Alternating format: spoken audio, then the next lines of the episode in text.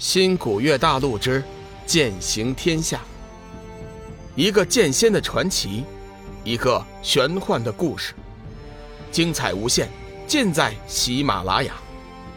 主播刘冲讲故事，欢迎您的订阅。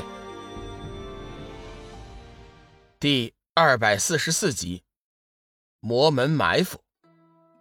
辞别了索命菩萨，黄极真君和龙宇升起祥云，一路疾行。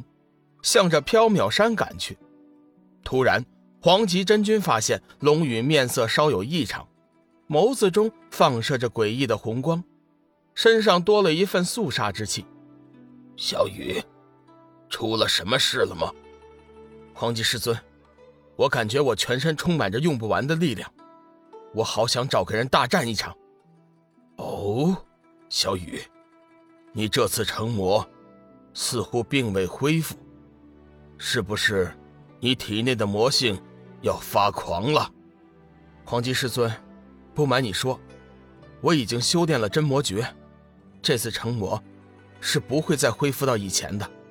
龙宇心里很清楚，自己这会儿是魔性发作了。先前因为心中记挂着幽梦，强大的真情执念，暂时压过了魔性。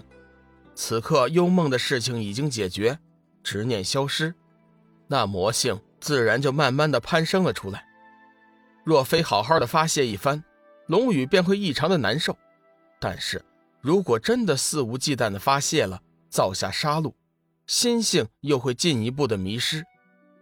黄极真君面色沉重，微微色变：“你先别急，为师先教你一段无为清心咒，暂时先稳住心性再说。”等回到了黄极圣境，为师再想办法。不用了，我在灵海曾经得到过一本真皇修心诀，我这就固守灵台。说着，龙宇便在云头双腿盘坐，默默运转真皇修心诀，抵抗心中的嗜杀之性。黄极真君眼见龙宇灵台顿时空明，身上升起一道清灵之色，心中甚是大惊，暗中思着。这个孩子身上到底隐藏着多少秘密？每次分离，下次再见面的时候，他的身上便会多上一份神秘。片刻之后，黄极真君发现龙宇的眸子中的红色正慢慢的退却，心中不禁松了一口气，同时也暗道那真皇修心诀的神奇。就在这时，黄极真君突然脸色大变，身上猛地激射出一道金色光圈。将自己和龙宇笼罩起来。何方高人在此？还请现身一见。黄极真君微微皱眉，他在附近感应到了一股强大的杀气。虚空之中突然响起一声炸雷般的声音：“黄极真君就是黄极真君，居然能隔着我的风灵阵感受到杀气。”确实不一般呐！说话间，黄极真君眼前已经多了一干人影。为首之人体型修长飘逸，浑身上下散发着庞大的气势，全身的肌肤犹如初生婴儿般娇嫩、晶莹剔透，隐约透出淡淡的金光，容貌异常俊美。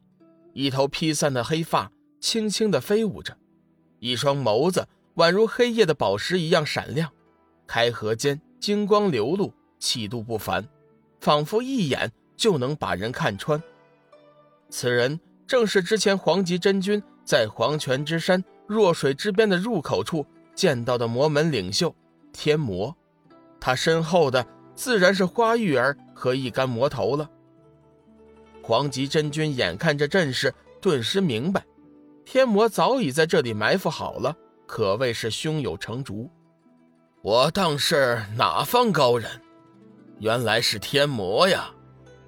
黄极真君冷冷地问道：“天魔，你带这么多人拦在老夫面前，是何用意？”天魔微微一笑，一点也不在乎黄极真君对他的态度。“哈哈哈哈哈！真君，你是明知故问呐！龙宇成就了真魔之身。”迟早会造下灭世杀劫。我魔门前辈既然留下了制服真魔的办法，我就应当肩负起相应的责任。我希望真君能念在天下苍生的份上，将这个魔子交于我，叫我带回九幽山，以真魔中净化他身上的魔性。等到魔性一除，我定亲自将他完好无损的交给你。天魔一副大义凛然的样子，似乎他真的是为了天下苍生。可惜他面对的是黄极真君，一个久经沧桑的高人，他如何能相信天魔的话？天魔，你少装算了。我虽然不知道你为什么非要带走小雨。但是我能肯定，你绝对不是为了什么天下苍生，天下苍生岂会入得你等眼界？黄极真君冷冷的回答。天魔狂笑一声：“哈哈哈哈！说得好，天下苍生与我魔门确实没半点关系，但是……”我也不希望他灭世。不管怎么说，今天龙宇，我是一定要带走了。天魔先前让花玉儿传讯，调集了数千人手，显然是志在必得。黄极真君冷笑一声：“呵呵呵呵，你当真以为以你能对付我？”天魔如今玄魔罡气和天魔心经都已大成。自然不再惧怕黄极真君。